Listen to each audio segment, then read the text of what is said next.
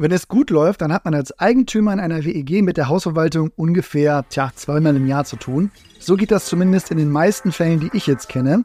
Da bekommt man zum Beispiel mal die Einladung zur Eigentümerversammlung und einen Wirtschaftsplan bzw. die Abrechnung für die Basis der Eigennebenkostenabrechnung mit dem Mieter. Soweit, so langweilig. Jetzt lassen wir es aber mal eskalieren. Was kann es an Problemen geben und wie geht man bei Pflichtverletzungen dann eigentlich vor? Dafür habe ich mit dem Verwalter Matthias aus Leipzig wieder den optimalen Gesprächspartner in dieser Folge Immobilien einfach machen. Und ich habe mir jetzt Fragen gerade zurechtgelegt und weil Matthias dazu sicher viel zu sagen hat, steigen wir auch direkt ein. Also, los geht's.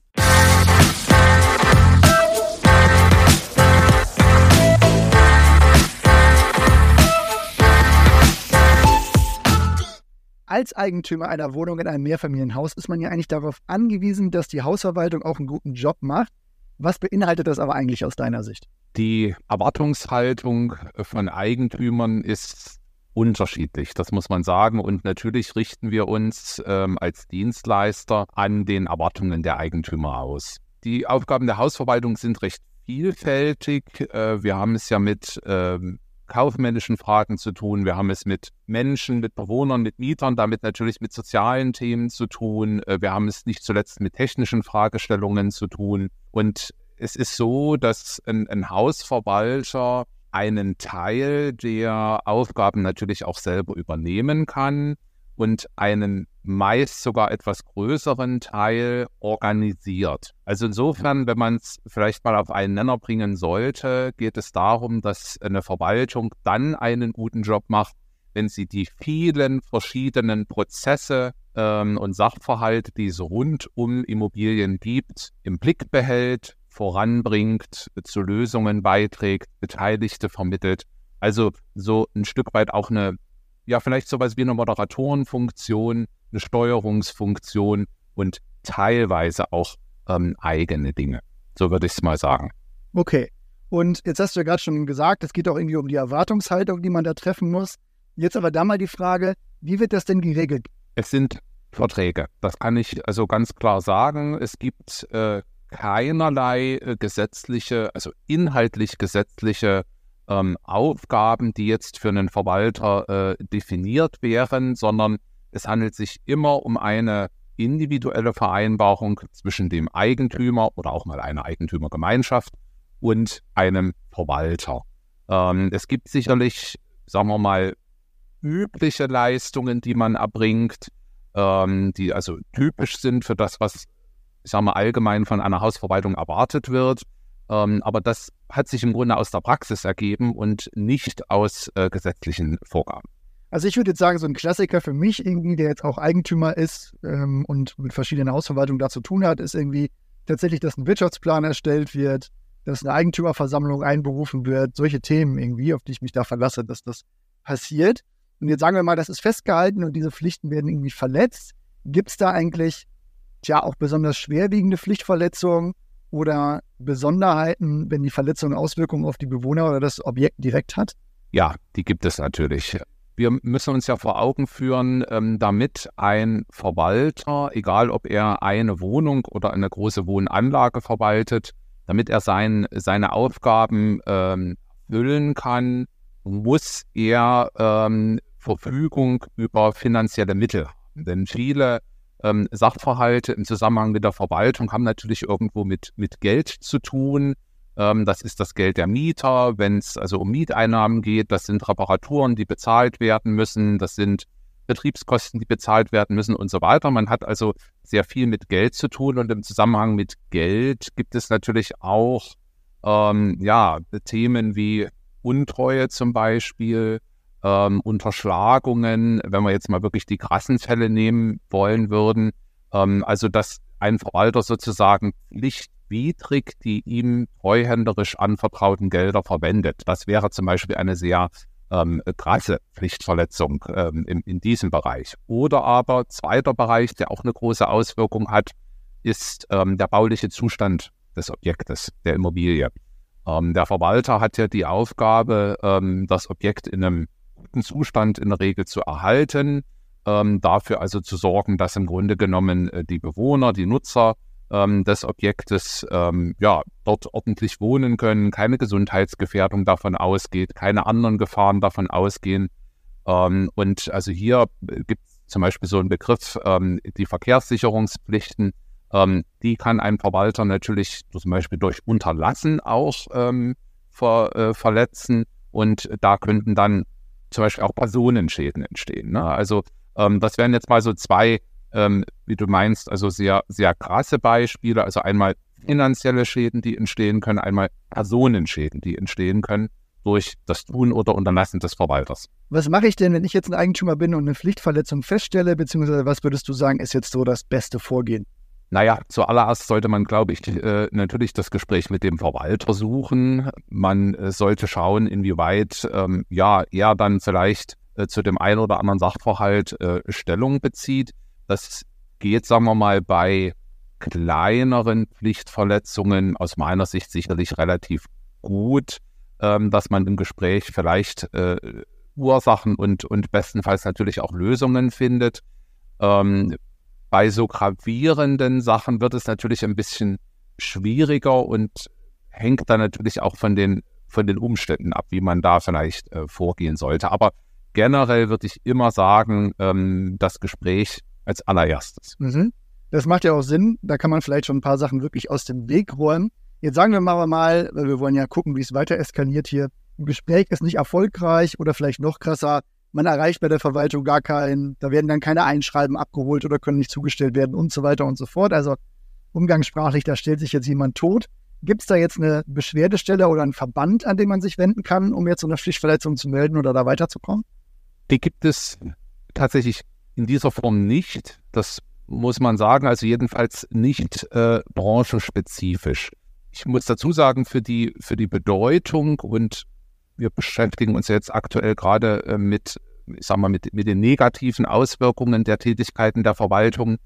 Ähm, für die Bedeutung, die das haben kann, bin ich der Meinung, wäre es sicherlich günstig, so eine Stelle zu haben. Man denke jetzt beispielsweise an ähm, andere Berufe wie, wie Rechtsanwälte, wie Steuerberater, wo es Kammern gibt, äh, an die man sich in solchen Fällen wenden könnte. Das gibt es für Immobilienverwaltungen nicht. Das heißt, es gäbe beispielsweise sicherlich sich die Möglichkeit, sich an die Industrie- und Handelskammer zu wenden. Die IHK ist sozusagen in allgemeiner Form eine zuständige äh, Einrichtung ja, für alle Gewerbetreibenden. Ansonsten gibt es natürlich auch äh, Fachverbände für die Immobilienverwaltungen. Das gibt es schon.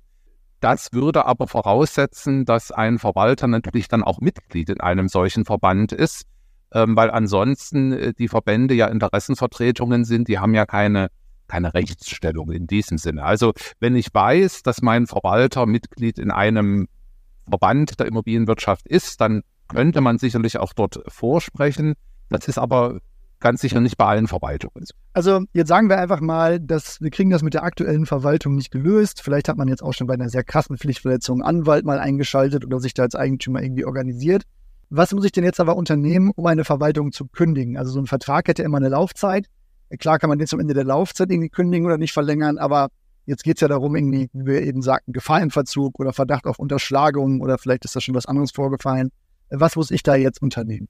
Da möchte ich zwei, zwei Sachen unterscheiden. Ähm, es gibt einmal einen Verwalter, der für eine Wohnungseigentümergemeinschaft tätig ist, also ein sogenannter WEG-Verwalter. Und es gibt äh, Verwalter, die für einen Einzeleigentümer, also entweder einen Wohnungseigentümer oder den Eigentümer eines Mehrfamilienhauses tätig sind. Und diese beiden Formen haben im Hinblick auf deine Frage ähm, eine unterschiedliche Antwort.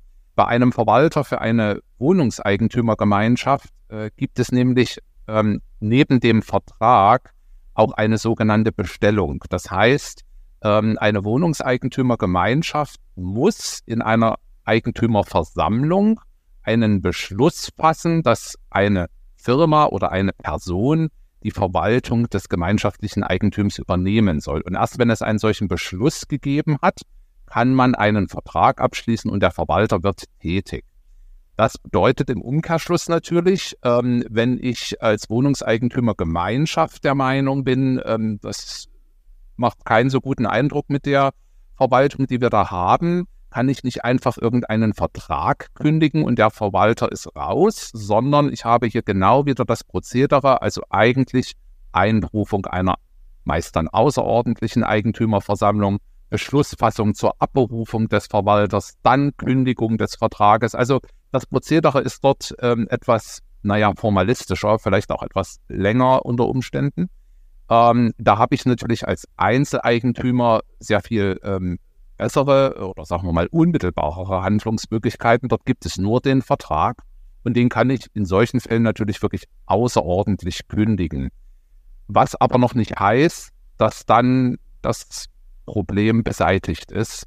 Denn ähm, nur, dass der Verwalter gekündigt ist, heißt ja noch nicht, äh, dass ich dann sozusagen ähm, unmittelbar die Verwaltung auf einen anderen übertragen kann und er nahtlos dort ansetzt. Ja, das hat natürlich noch ein paar andere Dinge, die dann äh, damit im Zusammenhang stehen. Aber vielleicht grundsätzlich die Frage also, in einer Gemeinschaft muss ich einen Beschluss zur Abberufung ähm, fassen. Ein Einzeleigentümer kann direkt den Vertrag kündigen. Das wäre der unmittelbar wichtigste Schritt. Jetzt hast du mir aber tatsächlich schon die Brücke eigentlich gebaut zur nächsten Frage, die sich irgendwie für mich anschließt. Jetzt haben wir es gekündigt. Wie ist denn jetzt die Übergabe von einer alten zu einer neuen Verwaltung oder eine Selbstverwaltung? Welche Schritte muss da, und jetzt bleibe ich mal beim Beispiel, was du gerade genannt hast, WEG-Unternehmen, weil ich meine, beim Einzeleigentümer ist es klar, da sucht man sich jetzt vielleicht eine neue Verwaltung, schließt die wieder einzeln ab. Aber wenn ich jetzt in einer WEG organisiert bin und ich brauche eine neue Hausverwaltung für das Gemeinschaftseigentum, was muss ich da jetzt unternehmen?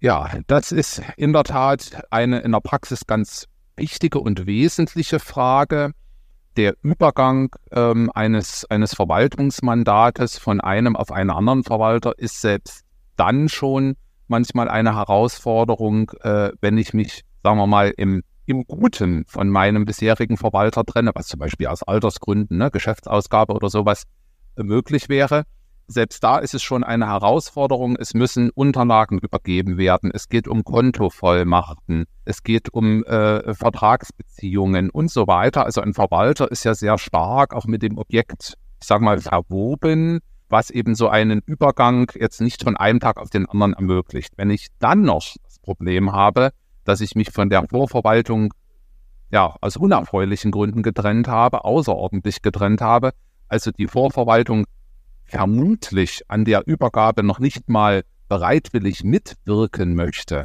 dann wird es natürlich für den neuen Verwalter wirklich schwer. Und dauert ein bisschen, das muss man so deutlich sagen. Also da äh, kann, kann kein Verwalter sozusagen zaubern und äh, das in kürzester Zeit vollumfänglich übernehmen. Also in Person natürlich schon, aber äh, dass er dann wirklich handlungsfähig ist, dass alle Vertragspartner informiert sind, dass die Kontovollmachten übertragen sind und so weiter. Das dauert einfach tatsächlich Zeit. Im Fall der WEG, wie von dir angesprochen, ist es eigentlich vorgesehen, dass man, wenn es um eine Neubestellung geht, normalerweise zwei bis drei Angebote von anderen äh, Verwaltungen einholen sollte und dann darüber Beschluss fasst. In einer Ausnahmesituation, bei einer erheblichen Pflichtverletzung würde ich die sehen, könnte man vielleicht auch darauf verzichten, wenn man sagt, man hat im Grunde eine andere Verwaltung, der man es gerne übertragen möchte. Und auch da, wie gesagt, ähm, genau wie bei der anderen Bestellung, Eigentümerversammlung, Beschlussfassung, Unterschrift unter den Vertrag, Vollmacht. Und dann, äh, ja, dann muss man im Grunde als neue Verwaltung versuchen, ja, an Unterlagen der alten Verwaltung heranzukommen, Verträge, die bestehen, Versorgungsverträge, Dienstleistungsverträge, Mietverträge, die man eventuell hat, Kontaktadressen und so weiter. Das ist mühsam und zeitintensiv, wie gesagt, und hängt natürlich entscheidend von der Kooperationsbereitschaft der vorherigen Verwaltung ab. Wenn sie nicht kooperiert, wird es schwer. Und da vielleicht nochmal den Hinweis, wir beide sind ja keine Anwälte, aber die Möglichkeit gibt es natürlich auch immer, um das ein bisschen zu beschleunigen oder sich da mal einen Rat zu holen. Und vielleicht auch noch ein Hinweis, wir besprechen ja hier natürlich den Worst Case, den es so gibt. Also ich habe es ja jetzt bewusst immer weiter mal eskalieren lassen. Wie oft ist dir das in deiner Laufbahn schon vorgekommen, dass du eine Verwaltung für eine WEG übernommen hast, weil die Eigentümer auf dich zukamen und es mit der alten Verwaltung wirklich so gravierende Probleme und Pflichtverletzungen gab? Ich finde es gut, dass du darauf hingewiesen hast, ähm, dass das jetzt nicht der Regelfall in unserer Branche ist. Also äh, ich denke, das äh, kann ich schon behaupten, dass die, die meisten meiner Berufskollegen gute Arbeit leisten. Aber ich muss es auch sagen, es ist auch nicht so selten, wie man es vielleicht annehmen könnte oder auch hoffen müsste. Mir selbst und selbst ist es tatsächlich bereits dreimal passiert, dass wir als äh, neue Verwaltung ähm, bestellt wurden. Es waren immer Wohnungseigentümergemeinschaften, muss ich auch dazu sagen. Also es war nie der Fall, dass Einzeleigentümer äh, nicht äh, mit ihrem Verwalter ähm, einverstanden waren. Es waren in den Fällen, die wir hatten, tatsächlich Eigentümergemeinschaften. Und ähm, ja, und da ist es mir im Laufe der Jahre tatsächlich dreimal passiert. Und das auch, ähm, wenn ich das so sagen darf, in äußerst unerfreulicher, für die Eigentümer äußerst unerfreulicher Weise, wo wir also tatsächlich von kriminellen Vorverwaltungen ausgehen. Das kann man so deutlich sagen. Okay, und vielleicht, weil du eben ja auch darauf hingewiesen hast, dass man da nicht von Tag 1 als neue Hausverwaltung ja auch direkt einsteigen kann und es in diesen Fällen, die du gerade skizziert hast, ja wahrscheinlich auch so war, dass die Vorverwaltung dann nicht weiter kooperiert hat. Hast du vielleicht mal so eine Hausnummer, wie gesagt, es hängt ein bisschen von den äh, Grundlagen ab, die man übergeben bekommt, aber ich würde mal sagen, im Schnitt vielleicht drei Monate, also ein Vierteljahr, sollte man einplanen. Mein erster Takeaway ist natürlich, dass wenig zu den Pflichten einer Hausverwaltung in Gesetzen Eingang gefunden hat. Daher checkt auch gerne mal den Verwaltervertrag. Ansonsten ein Gespräch führen, wenn sich Probleme abzeichnen und wenn es hart auf hart kommt, kann die Hausverwaltung bei Pflichtverletzungen auch in einer außerordentlichen Eigentümerversammlung abberufen werden. Bei einer neuen Verwaltung kann man, je nach Größe, mit drei Monaten rechnen, bis sie den vollen Überblick hat und auch komplett einsatzfähig ist. Und mein letzter Takeaway, solche Fälle kommen vor, sind aber auch nicht die Regel. Lass dich also nicht abschrecken und connecte dich in der Eigentümerversammlung bestenfalls auch mal mit anderen Eigentümern. Das macht die Kommunikation einfacher, wenn es wirklich mal um Probleme mit der Hausverwaltung geht. Im Zweifel bei solchen Problemen Anwalt fragen, denn juristische Beratung können wir dir hier natürlich nicht liefern. Das war's aber für die Episode. Und wenn ihr einen guten Verwalter im Raum Leipzig braucht, Matthias Kontaktdaten findet ihr in den Shownotes. Ich wünsche dir einen schönen Tag, macht was draus und wir hören uns bald wieder. Also bis dann, ciao.